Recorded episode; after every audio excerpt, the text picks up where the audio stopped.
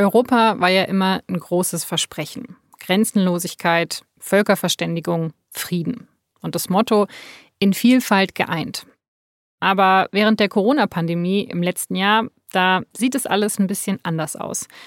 Der Kontinent war monatelang quasi stillgelegt. Länder, Regionen und sogar einzelne Städte haben sich zurückgezogen. Und statt Reisefreiheit hatten wir nur noch jede Menge Grenzkontrollen. Jetzt, nach anderthalb Jahren Pandemie, sind die Grenzen in Europa wieder offen. Und viele planen deshalb auch gerade ihren Sommerurlaub in den Nachbarländern. Aber bei all der Vorfreude darauf bleibt ja schon die Frage, wie geht's jetzt weiter? Also, wie geht's Europa nach mehr als einem Jahr Ausnahmezustand? Und darüber spreche ich in der heutigen Folge von Das Thema mit meinem Kollegen Alex Rühle. Alex ist Redakteur im Feuilleton der SZ und er hat sich die letzten Wochen quasi die größtmöglichste Dosis Europa gegeben. Er hat sich nämlich ein Interrail-Ticket gebucht und ist drei Wochen mit dem Zug kreuz und quer durch Europa gefahren. Was er bei dieser Reise erlebt hat und in welchem Land er die meiste Verspätung hatte, das erzählt er mir gleich. Ich bin Laura Terbell und ich freue mich, dass Sie zuhören.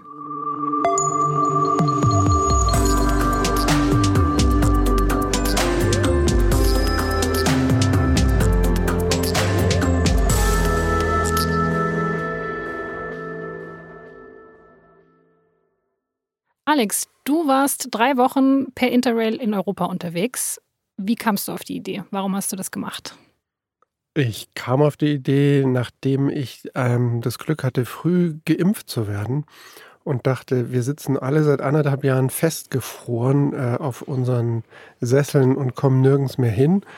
Und jetzt kommt Europa ganz langsam wieder in Bewegung. Und wie geht es denn Europa so nach dieser Pandemie, dem Kontinent der offenen Grenzen, der plötzlich alle Grenzen wieder hochgefahren hatte?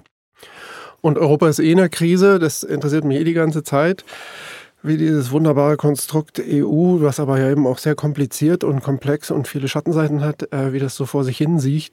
Und dachte ich, das äh, zwei Fliegen mit einer Klappe. Gucke ich mir doch mal Europas Zustand an. Und wieso per Interrail? Also du hättest dir auch ein paar Stops aussuchen können und dann da mit dem Flugzeug hinjetten. Ich hasse Fliegen und fand eine der wenigen schönen Folgen an Corona, dass der Himmel endlich mal frei war von diesen Kondensstreifen. Ähm, und Interrail ist ja auch so ein Jugendtraum. Und das Interrail-Ticket wird auch 50 Jahre alt dieses Jahr. Und in meiner Jugend, also ich bin Jahrgang 69, da gehörte das irgendwie fast mit zur Biografie. Also ich selber habe es nie gemacht, aber jeder Zweite hat es gemacht. Und dem, dem ich das sagte, der sagt auch, was? Interrail? Gibt's das noch? Und ach, was? Darf man das in unserem Alter auch machen? Und das kann jeder machen. Und nach drei Wochen würde ich sagen, ich würde es auch jedem empfehlen, es zu machen. Das ist großartig. Aber du bist ja auch erster Klasse gefahren. Ja, zum ersten Mal im Leben bin ich erster Klasse gefahren. Das war der Grund dafür, war zum einen natürlich immer noch Corona und da ist man nicht ganz so äh, eng beieinander. Der, der Hauptgrund war aber, dass ich eben, ich war ja sehr viel unterwegs und hab, es war einfach sehr, sehr hart, das wusste ich vorher. Also ich musste sehr viel reisen und muss gleichzeitig sehr viel recherchieren. Ich muss aber auch auf der Reise die ganze Zeit schreiben. Und da wusste ich, ich brauche einfach immer garantierten Tisch. Und deswegen habe ich mir diese 200 Euro Aufpreis geleistet. Also nochmal kleiner Werbeblock. Erster Klasse, 22 Tage kostet irgend sowas wie 650 Euro. Das fand ich ein Klacks. Also jede zweite Flugreise kostet mehr. Wie hast du die Reise denn geplant? Also was stand schon fest, als du in den ersten Zug eingestiegen bist? Die grobe Route oder, oder ja, wie bist du das angegangen? Es war klar, ich möchte möglichst viel machen. Es war gleichzeitig klar, es geht gar nicht so viel in 22 Tagen. Und was von Anfang an mir wichtig war, ich fange im Osten an. Also wir haben immer noch diese Landkarte von 1989, also der, dieses geteilte Europa im Kopf. Ähm, am Tag vor der Abreise hat meine Tochter mich gefragt, ah, so Interrail, wo fährst du denn da so hin? Ah, ich fahre zuerst nach Tschechien und dann in die Slowakei und dann Ungarn und dann äh, Österreich und dann Slowenien. Und dann unterbrach sie mich und sagte, ja, aber du fährst schon auch in ein paar coole Länder, oder? Also anscheinend haben wir das an sie übertragen, dass irgendwie coole Länder Italien, Frankreich, Spanien, Großbritannien sind. Und äh, das wollte ich sozusagen ein bisschen unterlaufen, indem ich im, im Osten, oder beziehungsweise das ist ja gar nicht so sehr der Osten, der, die Tschechen sagen, äh, wir sind Mitteleuropäer und ihr habt uns zu Osteuropäern gemacht nach 89. Plötzlich waren wir, galten wir als Osteuropäer, sind wir aber gar nicht. Äh, was ja stimmt, Prag ist viel weiter westlich als Wien. Und um da so ein bisschen die Geografie zurechtzurücken, dachte ich, okay, das ist also ganz klar, ich fange im Osten an und hatte sehr viele weiße Flecken und bin erstmal los. Also eine grobe Route und dann aber auch wirklich sehr viel während der Reise einfach entschieden, wo geht's als nächstes hin, mit wem sprichst du?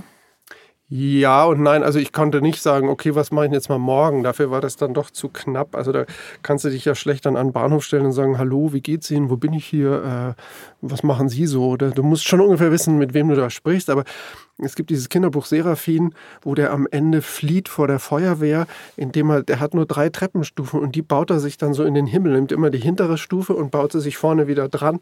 Und so kam mir das vor, weil ich immer ich habe immer geschrieben über das, was vor drei Tagen war. Ich war gleichzeitig jetzt unterwegs und musste aber gleichzeitig organisieren, was ich in drei Tagen mache. Und dieses äh, Jonglieren war ähm, komplex.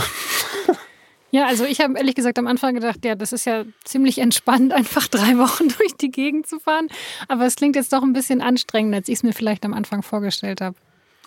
Also ähm, ich sage es nicht, um anzugeben, sondern es war de facto die anstrengendste Reise, die ich gemacht habe. So auch die, ich glaube, also ich bin jetzt 20 Jahre bei der SZ und ich glaube, es war das Schönste, was ich je gemacht habe, weil es überwältigend war und diese vielen Landschaften, Sprachen, äh, Kulturräume, Städte. Aber es war auch ganz bestimmt das Anstrengendste, weil ich ja auch noch geschrieben habe. Also ich bin meistens um vier aufgestanden um dann eben zu schreiben nachts und dann weiterfahren und dann ja noch, ich scheiße, ich habe immer noch niemanden in Marseille, aber die Regionalwahlen sind und ich muss jemanden finden. Dieses gleichzeitige Reisen, Recherchieren, Treffen und Schreiben, das war schon knifflig. Ja, das kann ich mir vorstellen. Ähm, du hast ja unglaublich viele Leute getroffen. Was ist dir denn vor allem in Erinnerung geblieben? Also, wenn du jetzt mal so die Highlights aufzählen müsstest. Ah, zwei Sachen, drei Sachen. Also zum einen ist mir sehr in Erinnerung geblieben, dass ich losgefahren bin mit meinem, muss ich jetzt sagen, Freund, ähm, mit dem Autor Jaroslav Rudisch, der ist der ist großartig und auch gleichzeitig ganz schön verrückt. Der ist so ein, so ein Zugnerd. Ähm, und der, als er hörte, dass ich da eben ganz in den Osten der Slowakei will, sagte, da fahre ich mit, da war ich noch nicht. Und das war großartig, den dabei zu haben, weil ich kann kein Wort Tschechisch, Slowakisch, Slowenisch, ähm, Ungarisch ja schon gleich fünfmal nicht. Und der konnte dann eben in Tschechien und der Slowakei mir helfen mit dem Übersetzen. Von wo, von wo bis wo ist der mitgefahren? Wir haben uns in Prag getroffen und dann ist er mit in die Slowakei, also Tschechien, Slowakei und ist dann noch mit nach Ungarn, was ziemlich äh, heikel war, weil da waren noch die strengsten Grenzkontrollen, da sind wir dann zu Fuß über die Grenze. und dann waren wir in Budapest und das war der eindrücklichste Ort in, in Mittelosteuropa, einfach weil es gerade so, so eine Art politischer Todesstern ist, da dieses Ungarn mit dem Orban.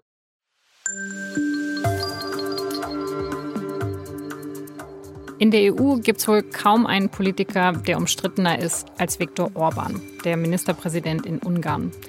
Er regiert seit 2010 und er hat das Land so umgebaut, dass seine rechtskonservative Partei alle wichtigen Posten besetzt. Das aktuellste Beispiel für Orbans Politik ist ein neues Gesetz in Ungarn, das LGBTQI-Plus-Menschen diskriminiert. In Filmen und Büchern für Jugendliche soll nur noch Heterosexualität vermittelt werden. Das ungarische Parlament hat das Gesetz im Juni beschlossen. Aber viele EU-Regierungschefs und Chefinnen haben das ganz klar verurteilt. Die EU-Kommissionspräsidentin Ursula von der Leyen, die hat das Gesetz als Schande bezeichnet. Das Verhältnis zwischen Ungarn und anderen Teilen der EU, das ist schon seit Jahren mehr als angespannt.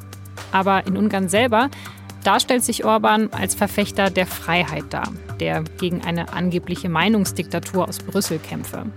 Was ihm dabei hilft, ist die Tatsache, dass er die Pressefreiheit in Ungarn immer weiter einschränkt und hart gegen Regierungskritiker und Kritikerinnen vorgeht.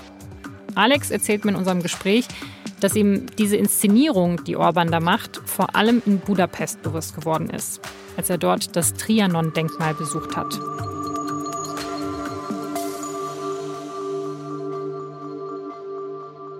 Der Orban ähm, verbringt ja eigentlich 80 Prozent der Zeit damit, den Ungarn einzureden, was sie für arme Opfer sind von allen, also von der ganzen Welt so ungefähr. Und er schützt die armen Ungarn davor. Und äh, Ungarn hat ja tatsächlich ähm, zwei Drittel seines Staatsgebiets verloren nach dem Ersten Weltkrieg, also als K und K kaputt war. Und Da hat Ungarn eben sehr, sehr viel abgeben müssen und ist sehr geschrumpft. Und Orban melkt diese Wunde jeden Tag, also immer wieder. Und er hat da eben ein Denkmal errichtet für Trier, das heißt irgendwie Trianon-Denkmal oder so. Das ist so ein Schacht in die Erde reingegraben.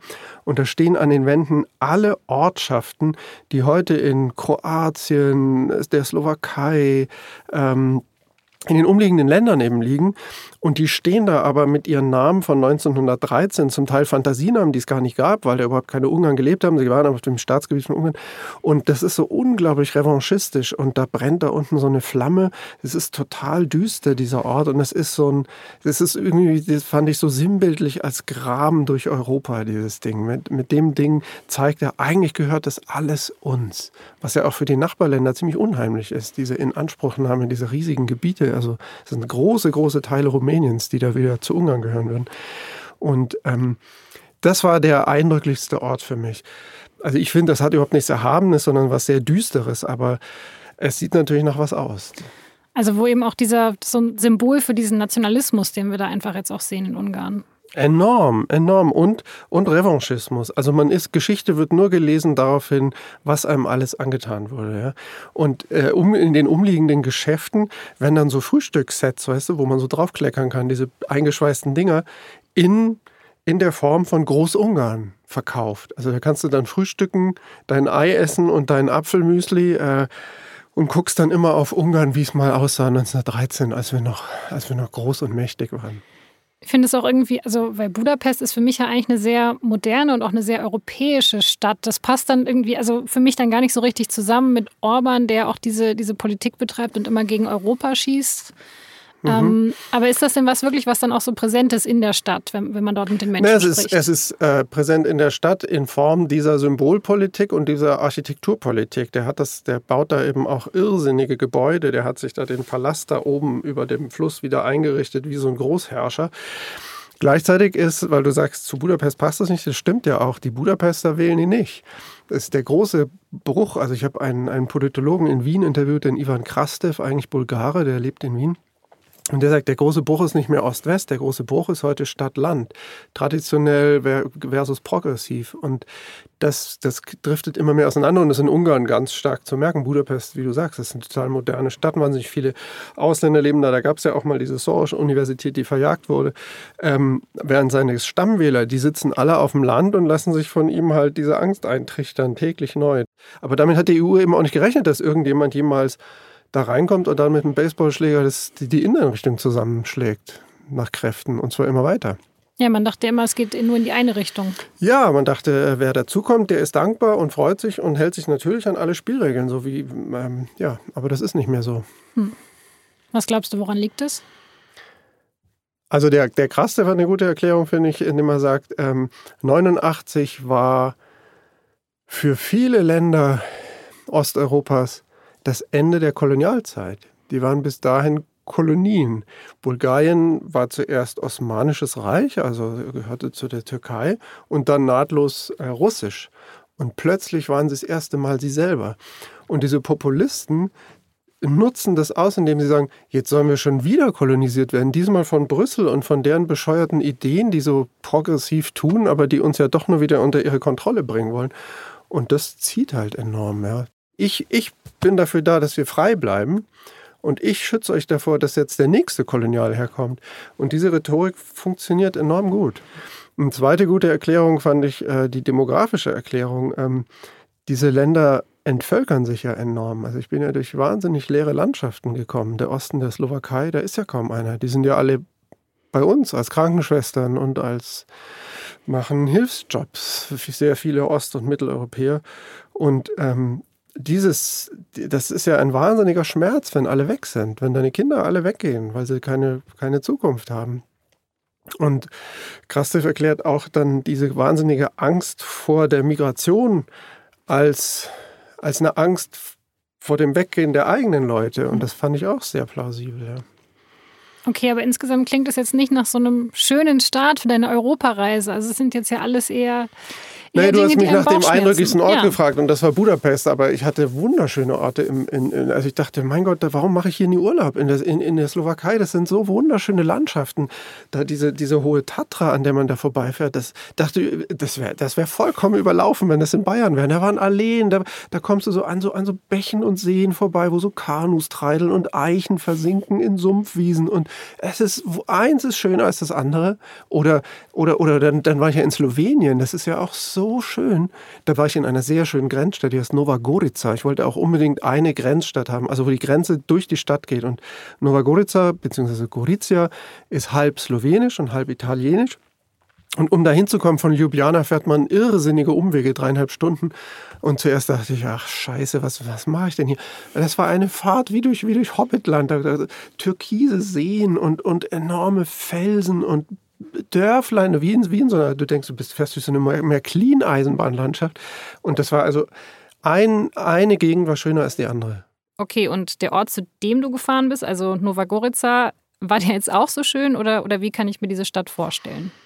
Nova Gorica ähm, gab es ähm, gar nicht 1945, sondern das ist so ein, wie, wie, also Europa wurde ja grau, grauenhaft entmischt. Dieses Osteuropa war kulturell so reich äh, vor dem Holocaust und dann der Vertreibung nach 45.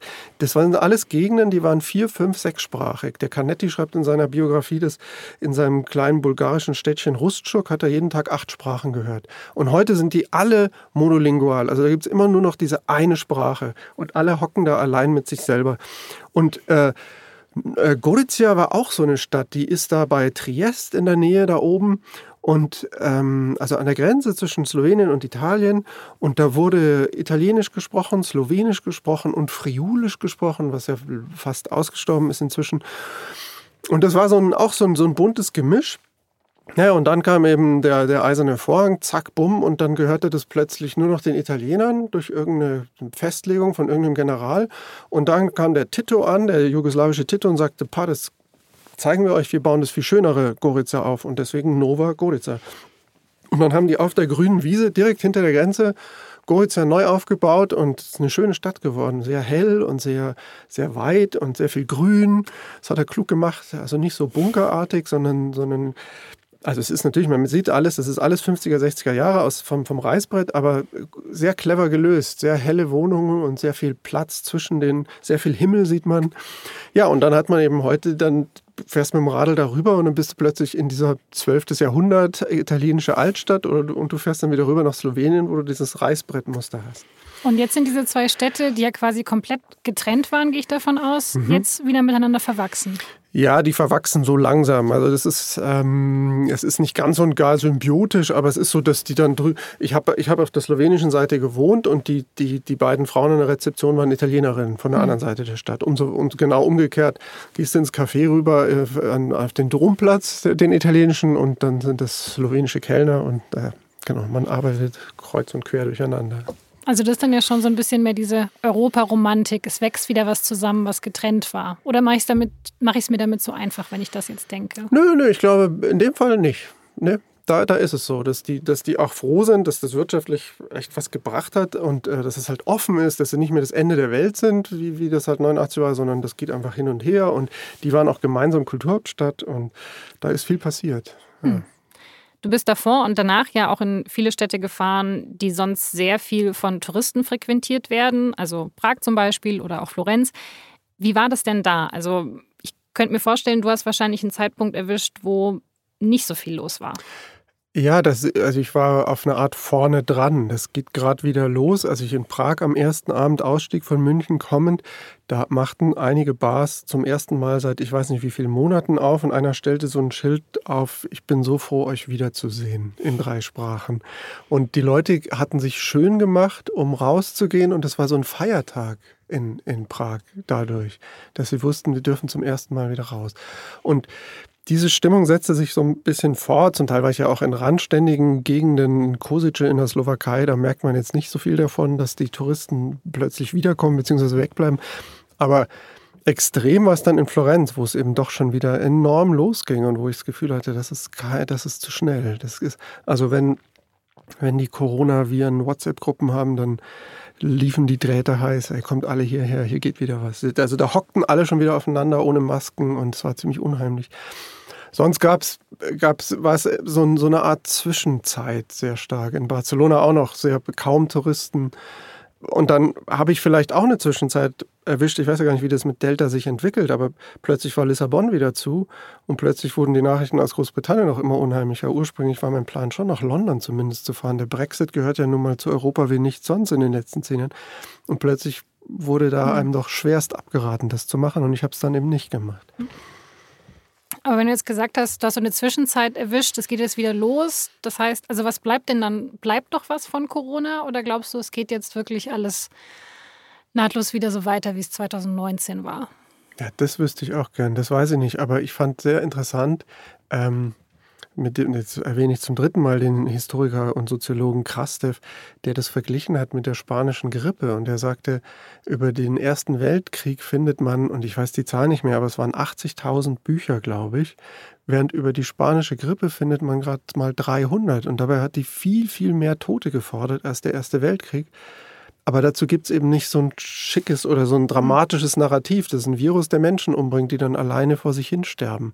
Und ähm, bei Corona frage ich mich das schon auch. Auch diese Vergessenheit, dass jetzt diese Stadien wieder so voll sind. Also so eine Art unglaublicher kollektiver Verdrängungswille. Wir wollen, dass es so wird wie vorher und vielleicht sind wir da viel zu schnell.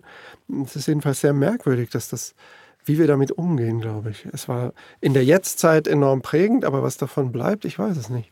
Aber ist nicht irgendwie auch menschlich, dass man versucht, das zu verdrängen? Na klar, sieht man ja jeden Tag im Stadion und ich gucke dann auch wieder fern und gucke mir das Spiel an und äh, will wissen, wie die, wie die Fußball gespielt haben und will endlich meine Ruhe haben vor diesem Corona.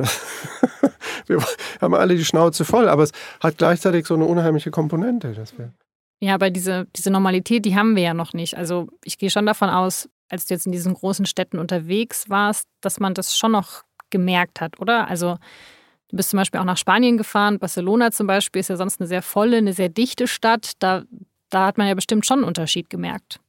Das war völlig anders, die, die Stimmung. Also ja, natürlich, dazu kommt Corona. Ich war jetzt in, weiß ich nicht gar nicht, wie viele Länder ich insgesamt gesehen habe, elf, glaube ich. Die Spanier halten sich am strengsten an die Regeln und ich glaube, es hängt damit zusammen, dass es sie auch einfach furchtbar hart getroffen hat. Und das, auch das steckt denen noch tiefer in den Knochen, glaube ich, als, als uns. Nach einem, ja, ich war ja da noch in San Sebastian und selbst da, da, da weht der Atlantikwind und die Leute tragen streng ihre Masken immer zu draußen. Also jeder, noch der Bauer, der da nur mit seinen Zucchinis redet, so. Aber sie tragen ihre Masken.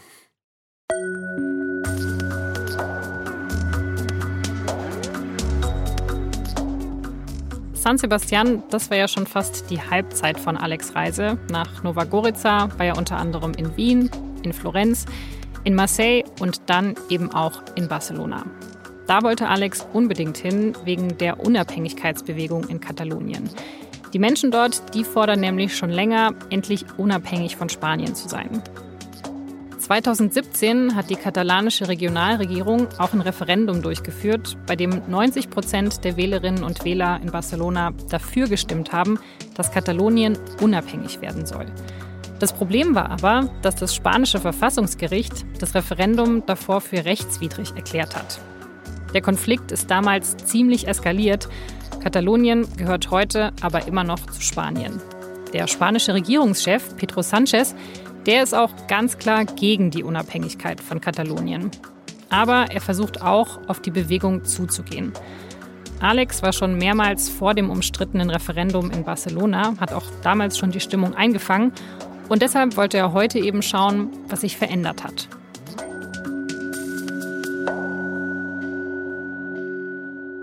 Ich war selber 2015 da in Barcelona, als die so ein bisschen auf ihrem Höhepunkt waren. Da war das so eine euphorische Stimmung in der Stadt.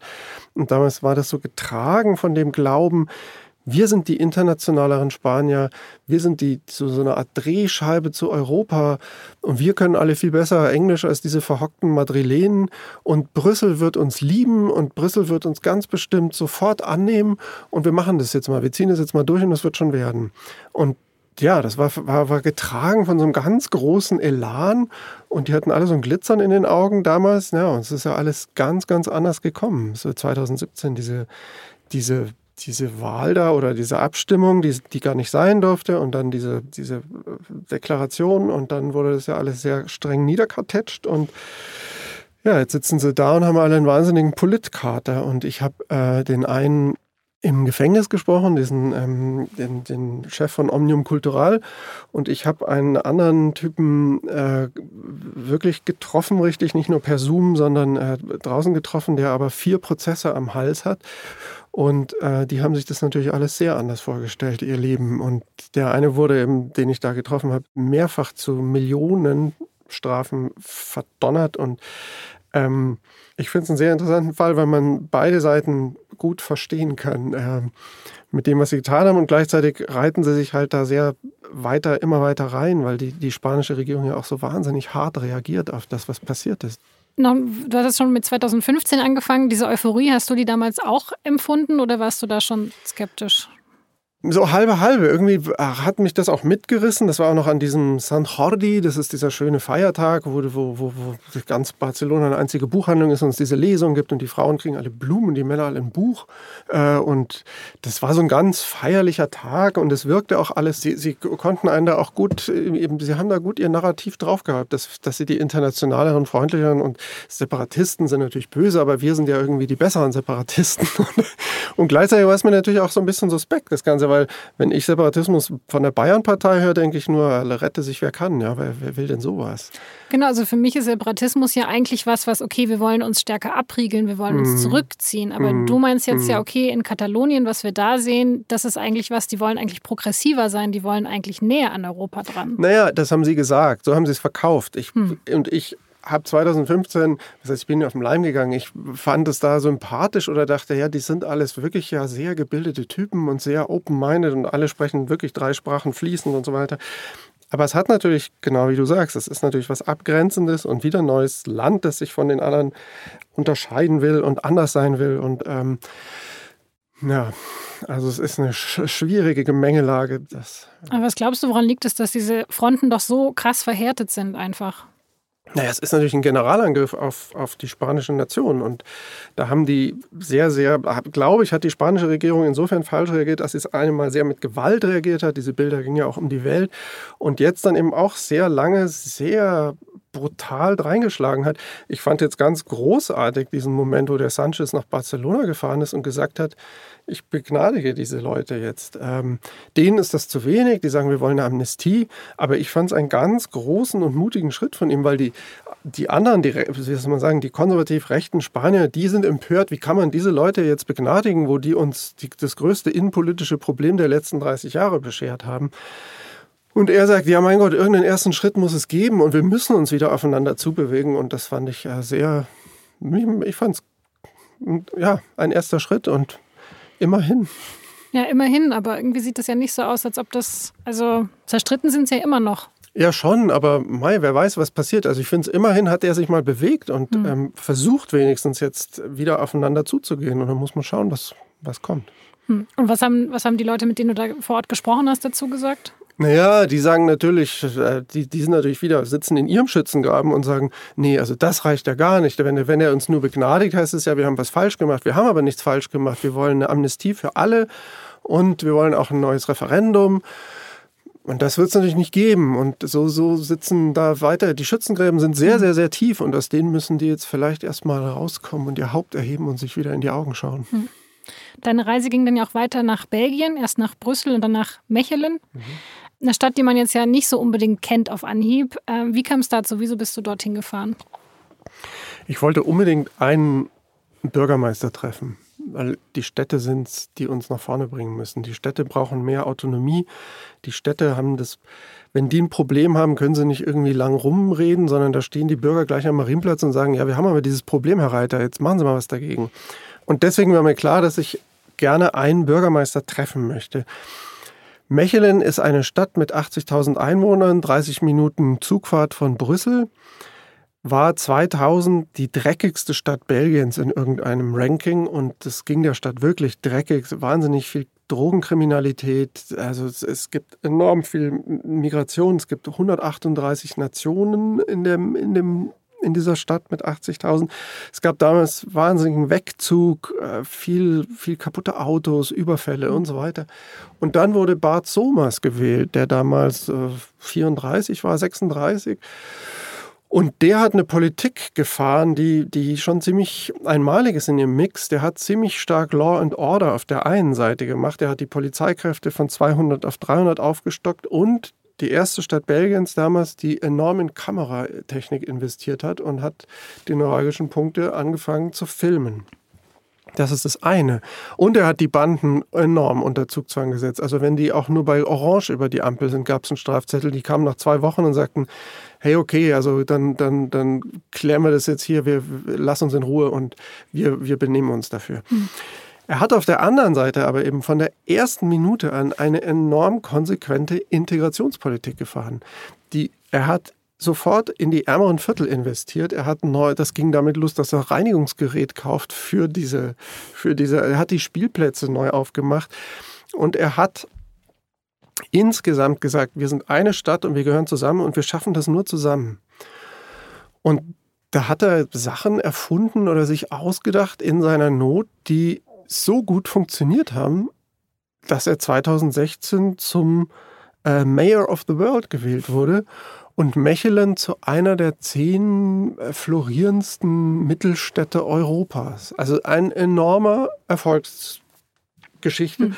Und ich wollte wissen, wie er das gemacht hat und habe ihn dann besucht in Mechelen. Er ist jetzt, er ist jetzt in Brüssel, weil äh, das Ganze hat so viele Leute beeindruckt, dass sie ihn inzwischen zum Innenminister von Flandern gemacht haben. Also die, äh, es gibt ja Flandern und die Wallonie in, in, in Belgien. Mit der Bitte sozusagen, mach doch bitte das, was du in Mechelen gemacht hast, überall.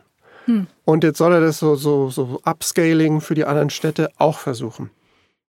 Das klingt jetzt erstmal erst sehr positiv, also was du von ihm gelesen hast, sehr, sehr beeindruckend. Du hast ihn dann getroffen in Brüssel. Mhm. War das Gespräch dann auch so, dass du danach immer noch so begeistert warst von ihm oder war es eher ernüchternd? Nein, ehrlich gesagt war ich noch begeisterter und es war das einzige Mal, dass ich meine Reiseroute spontan geändert habe und gesagt habe, das muss ich mir anschauen morgen in Mechelen und bin dann halt einen Tag weniger in Kopenhagen gewesen als geplant.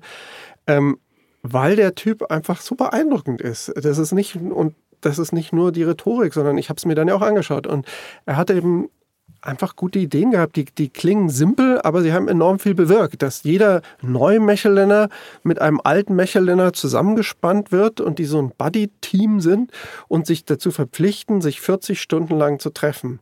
Und dann geht man rum und sagt, hier guck, hier sind Kindergärten, da kannst du dein Kind hinschicken und da kaufst du das ein und gleichzeitig lernen die erstes äh, Flämisch so und sind ganz viele Freundschaften dadurch entstanden und die haben ein, danach nach diesen 40 Treffen bekamen sie im Rathaus von Mechelen irgend so Buddy, so eine Buddy-Urkunde. ich weiß nicht, wie das so Flämisch heißt. Und ähm, die Universität von Leuven hat das begleitet und die hatten danach 50 Prozent größere Chancen auf dem Arbeits- und auf dem Wohnungsmarkt. Eine Sache. Zweite Sache, es gab natürlich harte Ghettoviertel und ähm, es gibt ähm, natürlich sowas wie sozialen Wohnungsbau. Und da haben sie ganz gezielt Leuten gesagt, die solche Sozialberufe haben, ihr kriegt eine Sozialwohnung, die ja eigentlich niemals jemand kriegt, der ein normales Gehalt mhm. hat. Du kriegst so eine Wohnung für 200 Euro, darfst da drin bleiben, solange du willst, aber du machst drei Jahre lang, zehn Stunden die Woche, glaube ich, Sozialarbeit in den drei umliegenden Häusern. Und plötzlich hatten die jemanden wie so eine Art ähm, ähm, Hausmeister mit Doktortitel. Mhm. Also Leute, die wirklich wissen, wie man es macht. Und dadurch sind diese Viertel gedreht worden, weil einfach in jedem zweiten Haus saß so jemand, der gesagt hat, ey komm, wir machen hier, ich habe gesehen, ihr spielt Schach, bauen wir doch ein Schachbrett draußen auf. Ich habe gesehen, du hast einen Ärger hier mit dem, warum habt ihr Ärger? Und haben das befriedet und nicht nur befriedet, sondern infrastrukturell hochgezogen. Ja, und das fand ich hm. so eine gute Aktion und die hat funktioniert und dieses Team, das da angefangen hat in Mechelen, das macht das jetzt in ganz Flandern. Ja, und das stelle ich mir jetzt ehrlich gesagt schwierig vor. Also klar, das jetzt wirklich auf dieser kleinen kommunalen Ebene, wenn die Leute, die an der Tür klingeln und diese, dieses, diese Programme vorstellen, wenn das auch die sind, die bei einem nebendran wohnen. Aber kann das denn wirklich funktionieren, wenn dann halt dann also wenn dann nicht die, dann sagt doch der Bürgermeister, jetzt haben die sich wieder da in der Hauptstadt irgendwas Blödes ausgedacht, was wir jetzt hier umsetzen müssen. Also funktioniert das naja. wirklich, wenn man das dann so hochskaliert? Keine Ahnung, das weiß ich auch nicht, inwieweit es funktioniert, aber er ist sehr beliebt. Ähm, aber es ist natürlich auch so, dass zum einen, er hat sich ja nicht in der Hauptstadt, Hauptstadt ausgedacht, sondern er hat es in Mechelen gemacht. Hm. Und die anderen Städte haben gesagt, ähm, das ist einfach ziemlich gut, was dir da gelungen ist. Und das, was, was die meisten Leute am meisten beeindruckt hat, oder ja, mich wahrscheinlich auch, ähm, Belgien hat ein Riesenproblem mit IS. Ich glaube, die haben so prozentual die meisten IS-Kämpfer, also, also Leute, die nach Syrien gegangen sind, die zum IS ähm, nach, ähm, abgehauen sind. Ich weiß die Zahlen nicht mehr, ich weiß nur noch sicher, aus Brüssel allein 200 und aus Antwerpen waren es knapp 197 oder so. Aus Mechelen kein einziger. Und das war, das hat, das hat hm. sehr die Runde gemacht in, in, äh, in Belgien äh, 2016, 2017. Hm. Wie habt ihr das geschafft? Und ja, wir, wir haben, wir schützen alle zusammen unsere Jugendlichen. Und da, da greifen halt sehr viele verschiedene Projekte und Initiativen ineinander, die aber natürlich auch lange Zeit brauchten. Der war ja Bürgermeister seit 2000 und 2016 waren 16 Jahre schon vergangen mhm. und er ist es immer noch. Er ist jetzt gleichzeitig Minister, deswegen ruht sein Amt, aber er wird es danach wohl wieder. Also er hat halt eine Gemeinschaft kreiert. Genau, wir sind alle Mechelener. Und das hat funktioniert. Und das fand ich schon sehr eindrücklich. Ja, ja aber also man könnte ja meinen, okay, eigentlich, dass halt Europa die Rettung von diesen Städten ist, aber letztendlich müssen die Städte sich halt selber retten. Klar, also Europa ist ja auch immer sehr weit weg. Das merkt man sehr an, diesem, an dieser Reise, dass ähm, alle was Soziologinnen, Historiker, Intellektuellen in den Städten, die ich treffe, glühende Europäer sind und Europäerinnen. Also mit großer Emphase und das gleichzeitig so der kleine Mann, den man so fragt, immer sagt, Europa, das, also was, was meint der überhaupt? Was, was will der denn von mir? Also das ist so weit weg von den Menschen und das ist tragisch, finde ich, dass Europa es nicht schafft, irgendwie sich besser zu verkaufen auf eine Art. Also ich denke manchmal, die, die bräuchten 100 gewiefte PR-Leute, die den Leuten besser erklären, wie großartig dieses Europa ist und dass das natürlich nur vermittelt ankommt bei dem slowakischen Weichensteller, den ich gesprochen habe und der sagt, Europa habe ich noch nie was von gehört. ähm, ja. Es ist halt eine sehr abstrakte Idee, dieses Europa. Es ist eine abstrakte Idee, die aber ja versucht wird umzusetzen. Und da so ein sexy Narrativ hinzukriegen, das ist natürlich sehr viel leichter, irgendwie so eine Hassgeschichte zu erzählen oder so eine Versagensgeschichte. Aber zu sagen, ey, wir haben uns nach 45, nach der größten Katastrophe zusammengerauft und haben gemerkt, wir müssen es anders hinbekommen. Und lasst uns uns von innen heraus reformieren, aber lasst nicht dieses ganze Ding einfach auf die Müllkippe werfen. Ähm, dafür ist es viel zu wertvoll. Was würdest du denn machen, wenn du einer der 50 PR-Berater wärst? Oh je, ja, ich bin kein PR, ich bin ja nur Journalist und reise so ein bisschen rum und schreibe dann drüber. Ich würde jedem Europäer ein Interrail-Ticket geben, äh, 22 Tage beziehungsweise sogar 30 Tage. Am besten verpflichtet er sich dazu, aber auch in Länder zu fahren, in denen er noch nie war und nicht damit sich an die, nach Italien runterfährt und sich dann da an den Strand knallt und sich durchgrillt zum Rumamorfeln, sondern wirklich fremde Gegenden erfahren. Das wär's.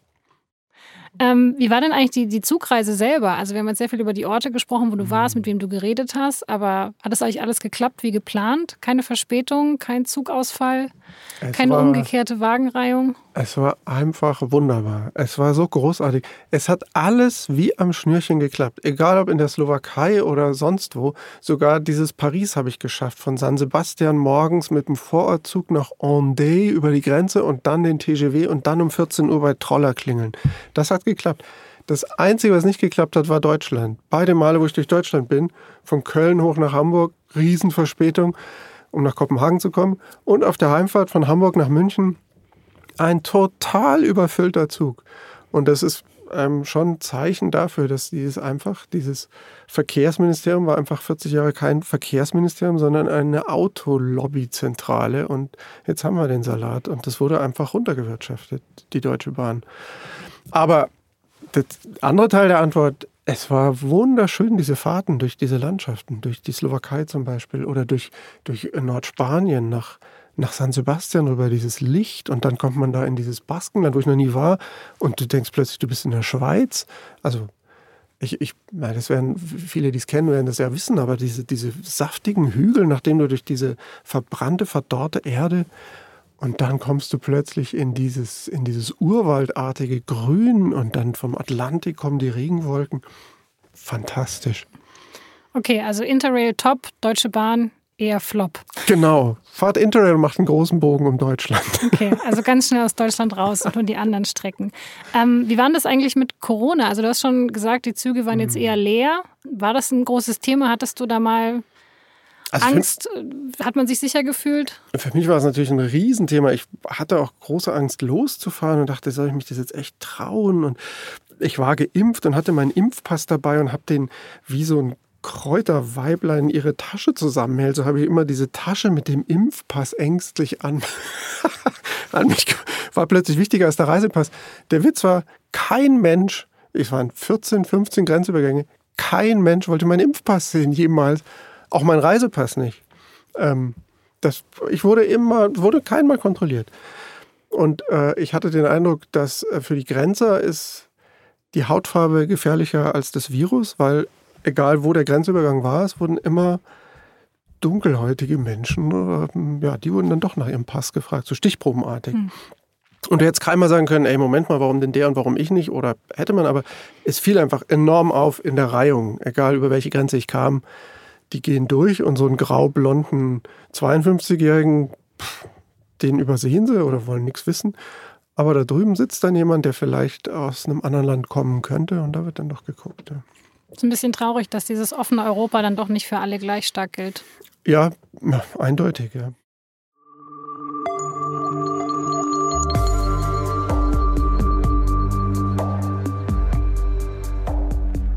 Das war mein Kollege Alex Rühle über seine Europareise per Interrail.